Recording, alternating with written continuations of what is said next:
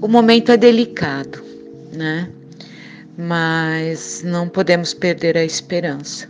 Temos que ter pensamento positivo e acreditar que tudo isso vai passar. Eu acho que agora a gente tem que se cuidar fisicamente, mentalmente, é, obedecer o que os governantes estão pedindo, não sair de casa. Então, vamos pegar um livro para ler, ouvir uma música, dançar, por que não? Isso faz bem para a alma, né? Então vamos procurar fazer coisas boas para nossa alma